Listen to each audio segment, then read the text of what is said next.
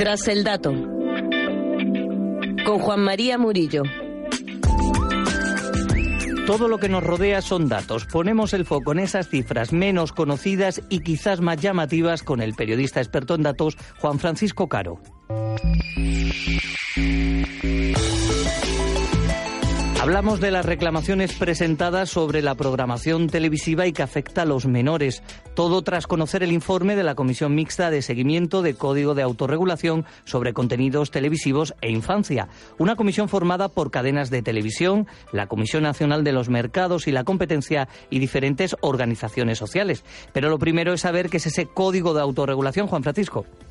Pues es una iniciativa puesta en marcha en 2005 por las principales cadenas de televisión que emiten en abierto, orientada a la protección de los menores ante contenidos potencialmente inadecuados para ellos. Esto vendría a ser como unas normas para no emitir, pongamos por ejemplo, series o programas no aconsejables para los menores de edad, bien porque se emiten escenas de sexo explícito o porque aparecen actos violentos. Pero a lo largo de todo el día de programación o cuándo? No, hay que saber que hay un horario general de protección del menor y otro de protección reforzada. ¿Y cuáles serían esos horarios? Pues el general de protección del menor iría de 6 de la mañana a 10 de la noche y el de protección reforzada que va de 8 a 9 de la mañana y de 5 a 8 de la tarde de lunes a viernes. Si hablamos de sábados, domingos y festivos, este horario es de 9 a 12 de la mañana. Durante esos periodos, las televisiones firmantes se comprometen a no emitir programas clasificados como no recomendados para menores de 18 años en horario protegido o a no emitir programas clasificados como no recomendados para menores de 12 años en las franjas de protección reforzada de las que anteriormente. De acuerdo, ¿y cuál es esa clasificación por edades que se hace según la programación? Pues existen programas recomendados especialmente para la infancia, otros aptos para todos los públicos, otros no recomendados para menores de 7 años o para menores de 12 o para menores de 16, 18 y otros clasificados X por su contenido de pornografía o violencia gratuita. Todos ellos se clasifican teniendo en cuenta la presencia o la intensidad de una serie de temas como la violencia, el lenguaje utilizado o si aparecen o no escenas de sexo. Antes de entrar en el informe, ¿cuáles son esas televisiones en España que se comprometen a cumplir esos compromisos de autorregulación, porque ya resulta llamativo que sean las propias televisiones las que regulen en este sentido. Sí, y lo firman eh, Radio Televisión Española, A3 Media, que es el grupo formado entre otros canales por Antena 3 y La Sexta, Mediaset España, que lo conforman Telecinco y 4 entre otros canales, NetTV, BOTV o La Forta, la Federación de Organismos o Entidades de Radio y Televisión Autonómica, formada por 11 canales autonómicos en la actualidad. Bien, entremos en materia. ¿Qué dice concretamente el informe? Que las reclamaciones de los espectadores sobre la programación resueltas por el Comité de Autorregulación del Código en 2015 ascendieron a 162 frente a las 131 del año anterior. Tenemos un aumento de 31 reclamaciones con respecto a 2014. ¿Y qué dice el Comité de Autorregulación de esas 162 reclamaciones? Pues que en 146 no se considera inconveniente su emisión y solo en 16 de ellas sí han apreciado inconveniente, instándose a la operadora que no lo vuelva a repetir en un futuro. Esas 16 representan un 10% de esas reclamaciones. De esas 16 que se han apreciado inconvenientes para la emisión, 9 de ellas, es decir, más de la mitad, se refieren a programas de Mediaset de España, 3 a RTVV, 2 a 3 Media y otras 2 a La Forta. Pero antes de adentrarnos en esas 16 reclamaciones y los programas donde se realizaron, vamos a centrarnos en esas 162 del principio. Hablamos de esas 162 reclamaciones. ¿Qué televisiones o grupos de comunicación recibieron en 2015 más reclamaciones?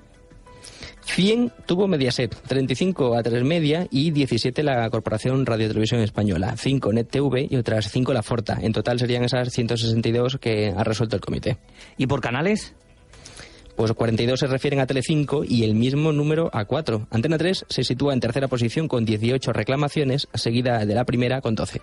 ¿Y cuáles son esos programas o avances que encabezan ese ranking de reclamaciones por no cumplir ese código de autorregulación que protege a los menores?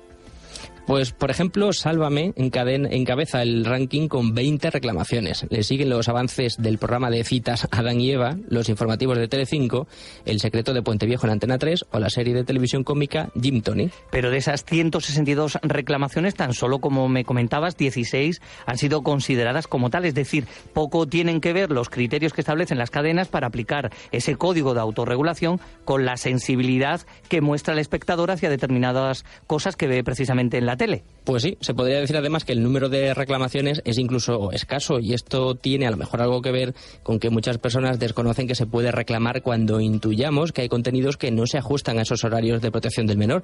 Así, de esas 162, tan solo 16 ocasiones les han tirado de las orejas a las cadenas de televisión. El dato curioso. Juan Francisco, ¿algún dato curioso?